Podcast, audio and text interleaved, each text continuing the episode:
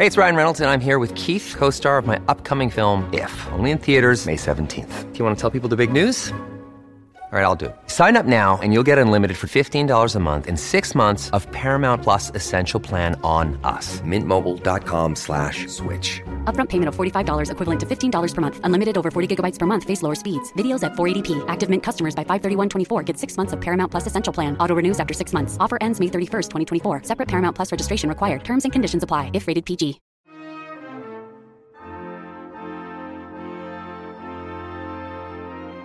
Como surgiu a nossa rivalidade com a Argentina? O Brasil é considerado um país imperialista na América do Sul? Essas são apenas algumas perguntas que podemos nos fazer quando estudamos com mais atenção o que foi a Guerra da Cisplatina. Um dos conflitos mais importantes que o Brasil já se envolveu e que contribuiu para definir algumas fronteiras na América do Sul.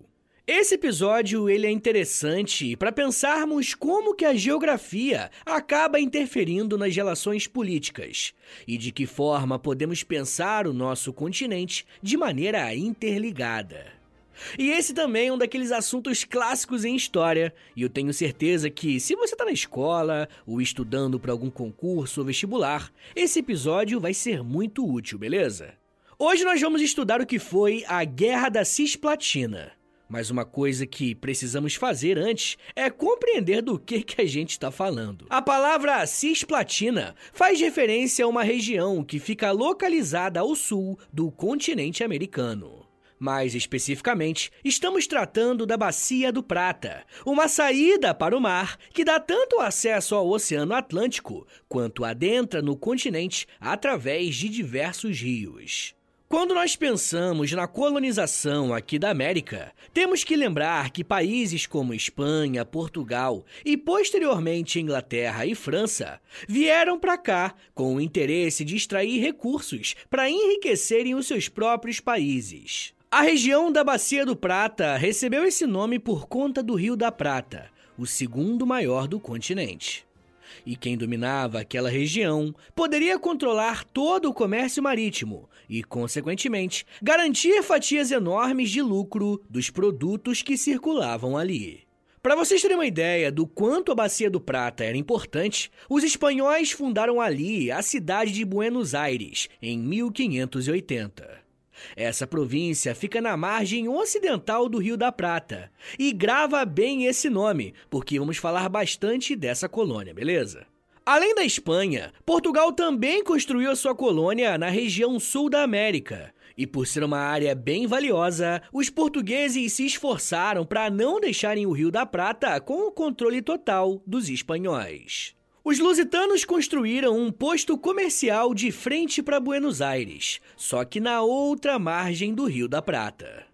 Essa construção foi finalizada em 1680 e ficou conhecida como Colônia de Sacramento. Com essas colônias nas margens do rio, Portugal e Espanha, a partir do século XVII, passaram a rivalizar para definirem quem controlaria a área. Assim que os espanhóis perceberam que os portugueses também tinham interesses naquela região, eles começaram a levar pessoas para interiorizar o continente. Ou seja, a coroa espanhola convocou homens para desbravar territórios que ainda estavam vazios, entre aspas, né? E eu uso aspas porque, obviamente, já tinham nativos morando nesses territórios há milênios. Essa prática era feita para, futuramente, eles terem o direito de reivindicar o território para eles, em um eventual impasse jurídico. E foi justamente nesse esforço de estar em mais lugares ali do sul do continente que os espanhóis fundaram os Sete Povos das Missões, que foi um conjunto de aldeamentos de indígenas para que a Espanha tivesse o controle do Rio da Prata. Precisamos lembrar que esse território foi um espaço de escravidão indígena e, recentemente, tornou-se um patrimônio da humanidade. E se você estiver viajando pelo Rio Grande do Sul, é possível visitar as ruínas das missões. Mas enfim, gente, conforme a Espanha se interiorizou no sul do continente, Portugal começou a travar alguns conflitos por aqueles territórios. E quando me refiro a conflitos, eu tô falando de guerras mesmo.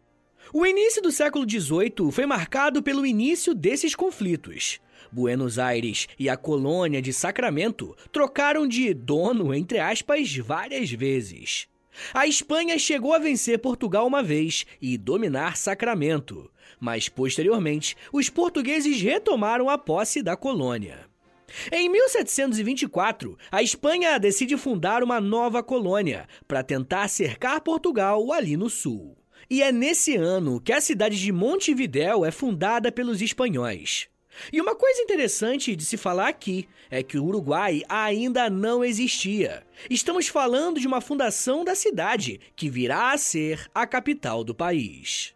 Com a criação dessa nova cidade, Portugal e Espanha entram em guerra por mais 10 anos, até Portugal vencer os seus inimigos e controlar Montevidéu.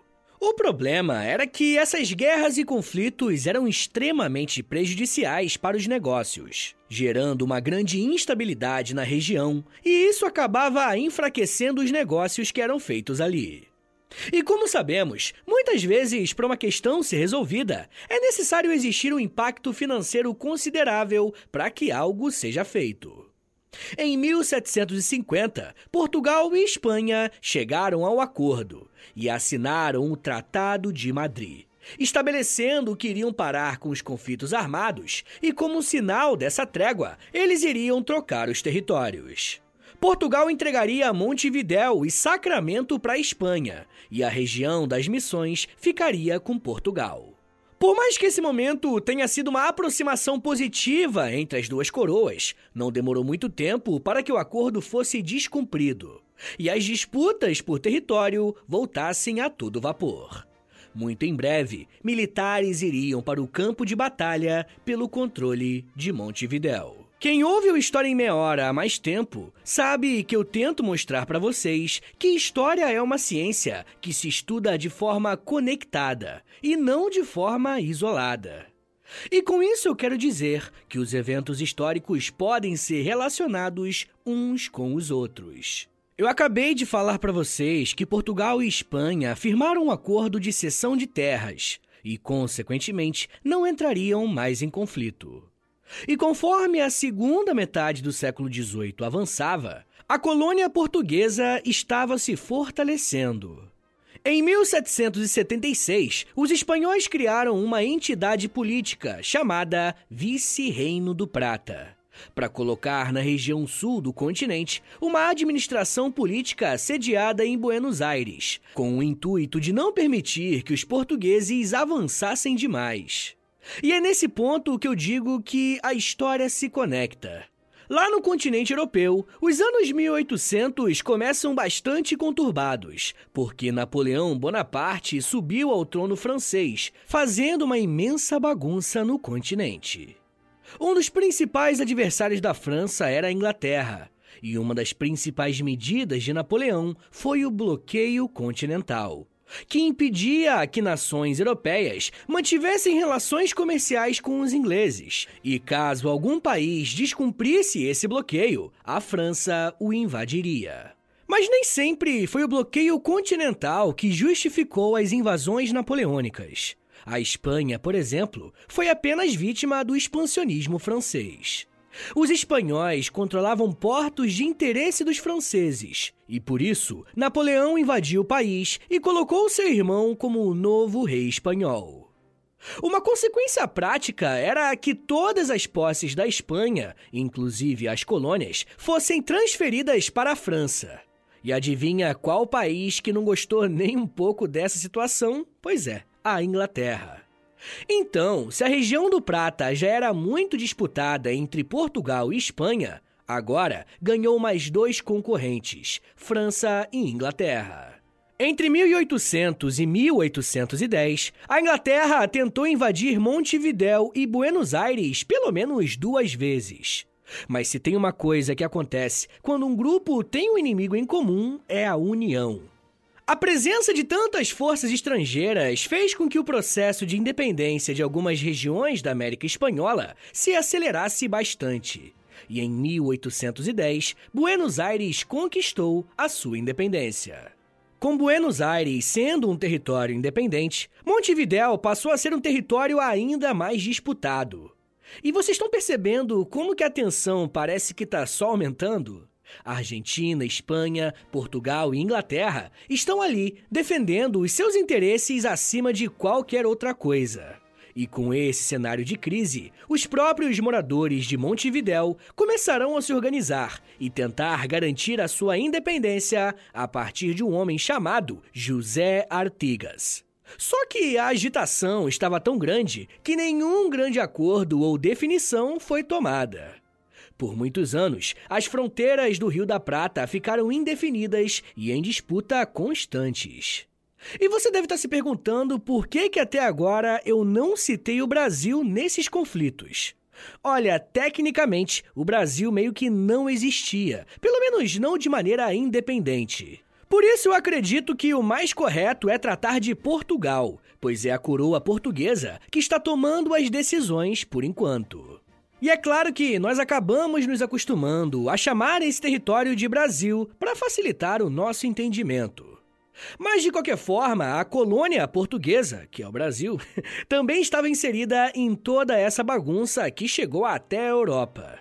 E foi por conta desse caos que a família real de Portugal e toda a sua corte vieram para o Brasil em 1808 e se estabeleceram aqui no mesmo processo do bloqueio continental que eu comentei quase agora. A chegada da família real representou uma série de mudanças, a começar por ser a primeira família real a migrar para sua colônia na América. Nenhuma outra monarquia europeia fez isso nesse contexto. Mas além disso, a chegada da família real no Brasil também teve os seus impactos para a região do Prata. Nesse período, quem governava Portugal era Dom João, e ele aproveitou que a região sul estava com essa indefinição para levar o seu exército para lá e invadir a região do Prata. Dom João, nessa época, tinha um exército bem preparado e iniciou os ataques àquele território. Portugal saiu vencedor e em 1821 toda a região sul é anexada ao território brasileiro. Se antes o território se chamava Colônia de Sacramento e Montevidéu, a partir de 1821 recebeu o nome de Província da Cisplatina. Cisplatina significa lado próximo do Prata, fazendo referência a justamente esse rio tão disputado.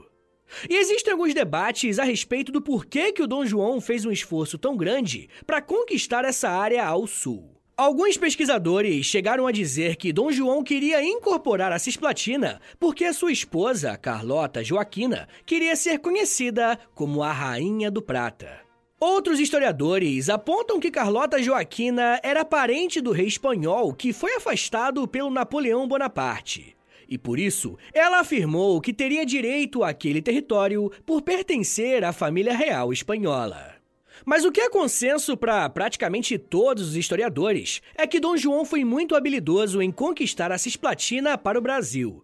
Afinal, estamos falando de um território que há muito tempo ficou sendo disputado por muitas potências diferentes, e algumas vezes até se tornou um território sem nenhum tipo de definição. O período que a anexação foi feita também é importante para entendermos o que, que vai acontecer a seguir. Pouco tempo depois de anexar a Cisplatina ao Brasil, começamos a observar o processo de independência do nosso país. Quando as coisas se acalmam lá na Europa, após a derrota de Napoleão, as cortes portuguesas passam a exigir o retorno da família real para Portugal, mas agora obedecendo uma constituição. Dom João acaba cedendo, retorna ao seu país de origem, mas deixa o seu filho Dom Pedro como príncipe regente do Brasil. Em um embate entre as cortes portuguesas e a administração de Dom Pedro aqui no Brasil, o príncipe vai declarar a independência do Império do Brasil.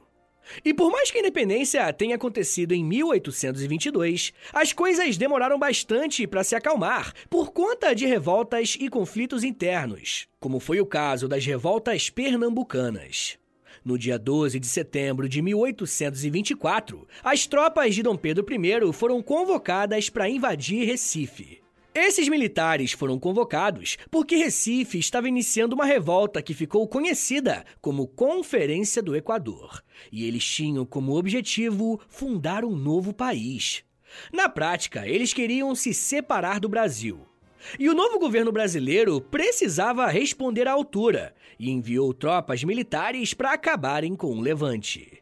O exército conseguiu resolver a situação e matou os principais responsáveis pelo que ocorreu em Recife. E basicamente, o governo brasileiro estava passando um recado. Quem quisesse modificar as fronteiras ou as posses do Brasil teria que enfrentar o exército imperial. O que aconteceu no Nordeste brasileiro serviu como uma espécie de treinamento para o que iria estourar no sul do continente. Por conta do caos político que o Brasil estava passando depois da independência, a posse de Montevidéu vai ser contestada e o Brasil vai precisar reagir colocando soldados no campo de batalha. Em pouco tempo, o país recém-independente entraria no seu primeiro conflito internacional.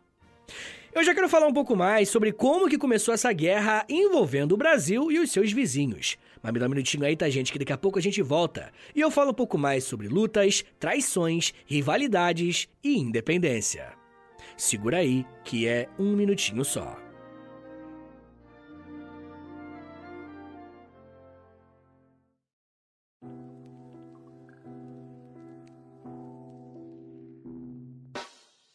O História em Meia Hora é parceiro da loja. Acesse loja.com.br, é loja escrito L-O-L-J-A, e pesquise pelo História em Meia Hora. Lá você vai encontrar blusas, camisetas, regatas, moletons e muito mais produtos exclusivos do nosso podcast, tá? Só tem no História em Meia Hora e lá no site da loja. Tem uma blusa que é uma mistura do Lampião com a Kira, tem uma que é da cadela laica, tem uma que é o Street Fighter, só que com figuras históricas do Brasil. Gente, tem muita coisa irada por lá. Lembrando, é claro, que quando você compra um produto na loja, além de você ficar todo bonitão ou bonitona, você ajuda o História em Meia Hora a continuar de pé. Então, obrigado.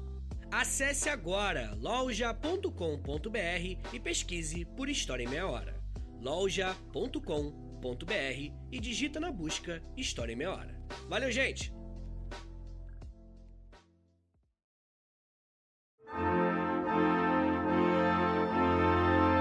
Abre aspas. Apesar de detestarem a vida militar, os camponeses livres eram agarrados como malfeitores, manietados, metidos a bordo de imundas embarcações e mandados para as agrestes Campinas do Sul sofrer os rigores de um clima inóspito e a tática de um inimigo desapiedado. Grande número adoecia e morria na viagem. Fecha aspas. As palavras que você acabou de ouvir fazem parte de uma carta escrita para um general que comandou as tropas brasileiros no início da Guerra da Cisplatina. Esse relato é bastante importante, porque esse conflito tem algumas questões centrais para pensarmos a história brasileira. E uma dessas questões é a formação de um exército nacional. Como deu para perceber no relato, o início do que virá a ser o exército brasileiro foi bastante conturbado. Mas mesmo assim, ele foi usado para reprimir revoltas sociais e políticas que estouraram em diferentes regiões do Brasil. Na primeira parte desse episódio, eu mostrei para vocês que a política externa na vizinhança brasileira estava bastante incerta e tensa por conta das disputas territoriais. Porém, a partir de 1822, a instabilidade veio para dentro do país com as guerras de independência. Aproveitando essa situação delicada para o Brasil, a Argentina, que agora fazia parte da República das Províncias Unidas do Rio da Prata, passou a considerar a Cisplatina como seu território. A Argentina enxergava a Cisplatina como um território próprio, mas o Brasil também enxergava da mesma maneira. E quando um país faz uma reivindicação de um território, se um problema não for resolvido através da diplomacia, a disputa é resolvida no campo de batalha. Se liga só no que a historiadora Miriam Donikoff disse sobre justamente essa questão, abre aspas. Com a independência brasileira em 1822, o projeto de unidade da América Portuguesa em um só país passou a pautar a posição do Rio de Janeiro na região. A manutenção da Cisplatina, em oposição a Buenos Aires, era a defesa de parte integrante do território do novo império. Preservar a cisplatina era fundamental também para impedir a possibilidade de uma eventual perda de outras regiões. Fecha aspas. Essa citação é importante porque mostra para nós que a unidade do território brasileiro era praticamente um sinônimo de estabilidade para o novo governo. Por mais que defender a posse da Cisplatina significasse que o país entraria em uma guerra com uma nação estrangeira, do ponto de vista político, essa ação era justificada, porque evitaria novos levantes separatistas. Por conta do tamanho do Brasil, sabemos muito bem que em diferentes regiões temos costumes regionais próprios, e na época da independência isso não era diferente. Mesmo que a Cisplatina fizesse parte do Brasil, essa região tinha aspectos culturais e linguísticos próprios. Isso ficou claro em abril de 1825, quando um homem chamado Juan Antônio Lavalleja liderou um movimento na Cisplatina com o nome de 33 Orientais, que defendia a independência da Cisplatina em relação ao Império do Brasil. É claro que a República das Províncias Unidas do Rio da Prata apoiaram essa decisão e afirmaram que a Cisplatina poderia pertencer a essa república do outro lado do Rio da Prata. Juan Lavalleja liderou uma expedição com alguns militares até o outro lado do rio e declarou a independência da Cisplatina em agosto de 1825. Esse foi o estopim para que o imperador brasileiro declarasse guerra às Províncias Unidas do Rio da Prata e à Cisplatina. Assim como em toda guerra, era necessário um preparo consideravelmente grande, e a última vez que o exército imperial foi utilizado foi um ano antes e na região nordeste do Brasil. Dom Pedro I convocou os soldados que lutaram contra a Confederação do Equador e até contou com a ajuda de alguns rebeldes de Recife, que antes tinham lutado contra o governo central. E como o Exército Nacional, aos moldes que conhecemos hoje, ainda estava em formação, o Império Brasileiro precisou contratar diversos mercenários para reforçar suas tropas, e esses mercenários eram britânicos, irlandeses e germânicos. Quando a guerra começou, o Brasil adotou a estratégia de atacar por duas frentes, uma pela terra e outra pelo mar. Os soldados marcharam até o sul para impedirem que os cisplatinos conseguissem a sua independência e o território continuasse com o Brasil. A frota naval, que foi em direção à Bacia do Prata, tinha uma ideia um pouco diferente. Ao invés de fazer um ataque direto ao Brasil, a frota decidiu cercar as saídas da bacia para impedir que os comerciantes inimigos conseguissem vender seus produtos. E a ideia, num primeiro momento, era vencer pelo bolso. E eu não posso afirmar que a estratégia aqui usou como inspiração Napoleão Bonaparte com o um bloqueio continental, mas os objetivos claramente eram próximos. No papel, a estratégia foi bem interessante e tinha tudo para dar certo, porque o Brasil tinha uma frota naval bem mais preparada que a da Cisplatina e a das Províncias Unidas do Prata. O ponto fraco do Brasil, entretanto, era o seu embate terrestre, uma vez que o exército ainda não estava completamente pronto. Mesmo com essas dificuldades, a guerra terrestre começou melhor para o Brasil. As tropas imperiais conseguiram ocupar Montevidéu e parecia que os separatistas não teriam muitas chances. Mas as expectativas brasileiras logo foram frustradas. A primeira grande batalha foi a Batalha de Rincon, que representou a expulsão dos brasileiros de Montevidéu. Depois de sofrerem essa derrota, a batalha foi deslocada para a província de Sarandi, onde um outro baque veio. Na Batalha de Sarandi, o exército brasileiro contava com a liderança do general Bento Manuel Ribeiro, que estava à frente de uma tropa de aproximadamente 2.200 homens. Do outro lado, quem liderava o exército cisplatino era o Juan Antônio Lavalleja, aquele que organizou os 33 orientais. Lavalleja tinha mais ou menos o mesmo contingente no seu exército, mas a sua estratégia foi muito mais eficiente. Por não conhecerem tanto o território, o Brasil foi simplesmente massacrado. E olha, não é exagero falar isso, tá? Porque dos 2 mil soldados que lutaram do lado brasileiro, pouco mais de 400 morreram. Do lado dos cisplatinos, apenas 30 morreram em combate. Por mais que as coisas não estivessem bem para o nosso lado no fronte de batalha que estava acontecendo na Terra, as tropas navais brasileiras estavam se saindo muito melhor. A Marinha do Brasil posicionou de maneira estratégica os seus navios de guerra e simplesmente bloqueou a passagem de qualquer navio cisplatino ou argentino. Os navios brasileiros eram tão superiores que a população argentina começou a passar por um período de fome, pois o comércio ficou simplesmente paralisado. Tenta imaginar o que é morar numa região que vive da extração de metais e da comercialização via mar desses produtos, e de uma hora para outra você fica bloqueado de passar. Como o Brasil ganhava de um lado, mas perdia do outro, isso fez com que a guerra fosse se alongando, e tudo levava a crer que o conflito estava longe de acabar. Um dos primeiros sinais de que a guerra estava se alongando além do necessário foi a popularidade do governo de Dom Pedro, que começou a diminuir bastante. O seu governo passou a sofrer uma forte oposição, tanto dos políticos da corte quanto de alguns generais do seu próprio exército. Alguns parlamentares se recusaram a enviar recursos para o exército continuar guerreando. Para tentar reverter a situação, Dom Pedro I foi pessoalmente para o fronte de batalha no sul do país em novembro de 1826. O imperador chegou de navio em Santa Catarina e foi para Porto Alegre a cavalo para animar as tropas e tentar recuperar o prestígio.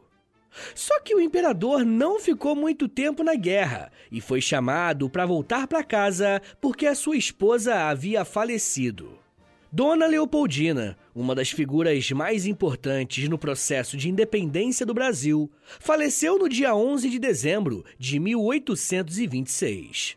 E, inclusive, existe uma grande polêmica que envolve Dona Leopoldina e Dom Pedro I, seu marido. O imperador do Brasil já foi acusado algumas vezes de praticar violência doméstica contra sua esposa. E alguns acreditam que a causa da morte da imperatriz tenha sido consequência dessa relação violenta com o seu marido. E eu quero falar um pouco mais sobre esse tema, esse tópico em específico, lá com os apoiadores do podcast, beleza? Se você quiser ouvir esse e os outros mais de 100 episódios exclusivos que já tem por lá, basta assinar apoia.se barra História em Meia Hora, porque além de você receber um monte de conteúdo exclusivo, você também ajuda o meu trabalho a continuar de pé. Bem, o ano de 1827 começou com um dilema para todos os envolvidos nessa guerra: continuar lutando ou se render e tentar um acordo. No início desse ano, a resposta para essa pergunta veio em forma de guerra. A maior batalha da Guerra da Cisplatina aconteceu em 1827. Era a Batalha de Passo do Rosário, que contou com mais de 15 mil soldados de ambos os lados. Esse confronto foi um grande resumo do que aconteceu em toda a guerra. O Brasil não conseguia avançar e derrotar Buenos Aires, enquanto os argentinos e cisplatinos não conseguiam expulsar de vez os brasileiros por conta do bloqueio naval. E como a guerra estava atrapalhando o Brasil, as Repúblicas Unidas do Prata e até o comércio internacional, alguma medida para o fim da guerra precisava ser tomada. E foi nesse ponto que a Inglaterra entrou na jogada para tentar mediar o conflito e definir como que os países iriam seguir a partir dali. Isso mostra para nós o quanto que a Inglaterra era poderosa militar e politicamente, pois através da sua intervenção a guerra foi encerrada. Os três países assinaram o Tratado de Montevidéu em 1828. E ali ficou definido que o Brasil ficaria com a região das Missões, atualmente no Rio Grande do Sul, e uma bela indenização de guerra. O Rio da Prata, que era bastante disputado, foi declarado como um ambiente de livre navegação. E todos os países envolvidos no conflito poderiam circular ali sem restrições. As Repúblicas Unidas do Prata poderiam retomar o seu comércio que havia sido bloqueado pelo Brasil, enquanto a região da Cisplatina ficaria independente, nascendo assim a República Oriental do Uruguai, mais conhecida apenas como Uruguai. E agora, pessoal, a gente vai fazer aquele resumão de um, dois minutinhos sobre a Guerra da Cisplatina, tá? Para você relembrar tudo que a gente conversou aqui hoje. Bem, se quisermos fazer um resumão sobre o que ouvimos aqui, a Guerra da Cisplatina foi um conflito envolvendo o Brasil, as Repúblicas Unidas do Prata e Montevidéu. Essa era uma região ao sul do continente americano, bem disputada desde o início da sua colonização. Depois de um longo momento de instabilidade na região por conta de alguns acordos, eventos que abalam a Europa chegam à América, trazendo consigo instabilidade, dando início aos processos de independência dos países americanos. No Brasil, o que inicia esse processo é a chegada da família real em 1808 e, algum tempo depois, a investida militar em invadir e anexar a região da Cisplatina como território brasileiro. Quando o Brasil se torna independente e uma série de revoltas estouraram no nosso território, Montevidéu e a Argentina enxergam nesse momento uma oportunidade de tornarem a região da Cisplatina independente. Com o começo da guerra, o Brasil tem como adversários as repúblicas da província do Rio da Prata e Montevidéu, que luta pela sua liberdade. Após alguns anos de batalhas, o conflito foi resolvido através de um acordo entre as partes com a mediação dos ingleses, tendo como principal consequência o surgimento do Uruguai enquanto um país autônomo.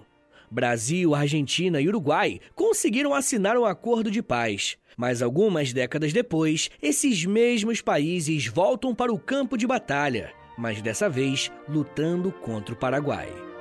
Mas isso já é um papo para uma outra meia hora.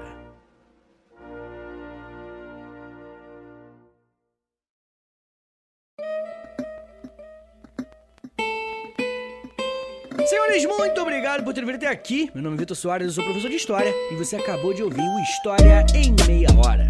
Eu gosto bastante de falar de história do Brasil, mas como vocês sabem, né, eu já avisei isso para vocês outras vezes, quando eu falo de história do Brasil, os números caem muito. Eu não sei porquê, mas as pessoas não têm tanto interesse assim em história do Brasil.